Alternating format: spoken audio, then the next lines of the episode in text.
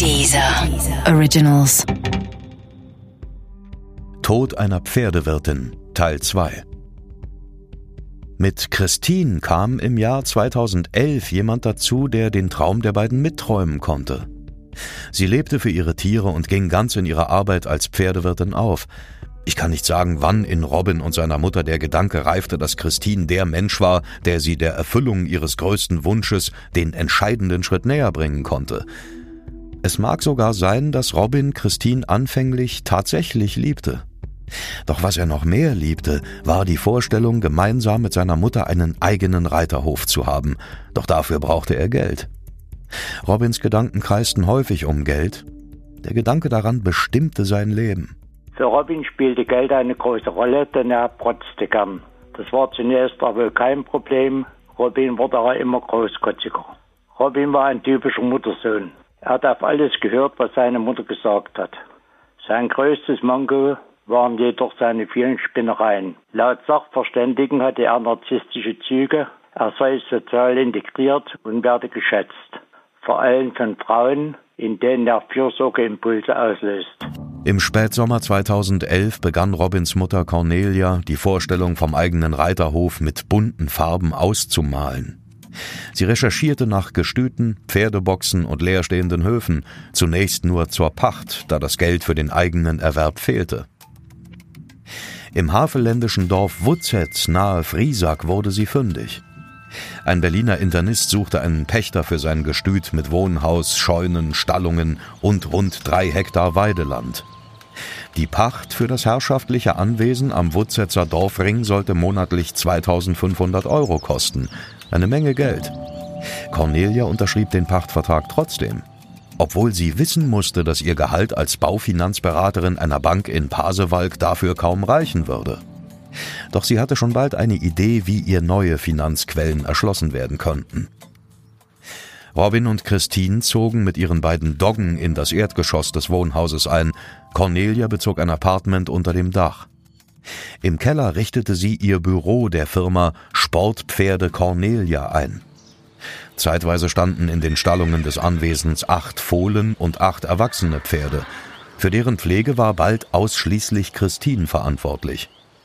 Während Cornelia in Pasewalk bauwillige Bankkunden beriet und Robin von einem Springturnier zum nächsten zog, schuftete Christine von früh bis spät auf dem Hof.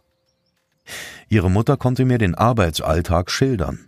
Morgens um sechs Uhr aufstehen, Pferde rauslassen, misten, füttern, dann die Pferde bewegen, trainieren, Unterricht geben, wieder Pferde verpflegen, dann abends Pferde wieder rein, neu einstreuen und füttern. Das war so der Tagesablauf. Auf den Turnieren berichtete Robin uns großspurig von den großen finanziellen Erfolgen des gepachteten Reiterhofes im Havelland. Die meisten von uns haben ihm nicht geglaubt.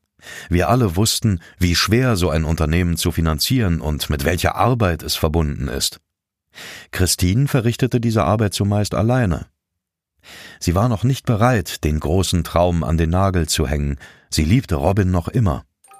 Auch als Robin sie dazu drängte, im November 2011 eine Risikolebensversicherung über fast 250.000 Euro abzuschließen. Die Idee dazu hatte vermutlich Cornelia, was Christine nicht wusste. Robin versprach, eine identische Versicherung in seinem Namen zugunsten Christins abzuschließen. Doch Versprechungen hatte Robin schon viele in seinem Leben gemacht, ohne sie einzuhalten. Auch dieses Versprechen blieb ein Lippenbekenntnis. Doch Christine glaubte ihm. Wer mit Pferden zu tun hat, hat selbst einen edlen Charakter. Davon war sie noch immer überzeugt. Sie ließ sich ärztlich untersuchen und unterschrieb am 1. Dezember 2011 die Versicherungspolice. Mit der Unterschrift änderte sich zunächst wenig in ihrem Leben. Christine war weiterhin zumeist alleine auf dem Hof und mit der Arbeit. Cornelia fuhr nach Pasewalk, während Robin seine Turniere bestritt und uns mit Lügen über seinen wirtschaftlichen Erfolg zu füttern versuchte. Die Wahrheit sah natürlich anders aus.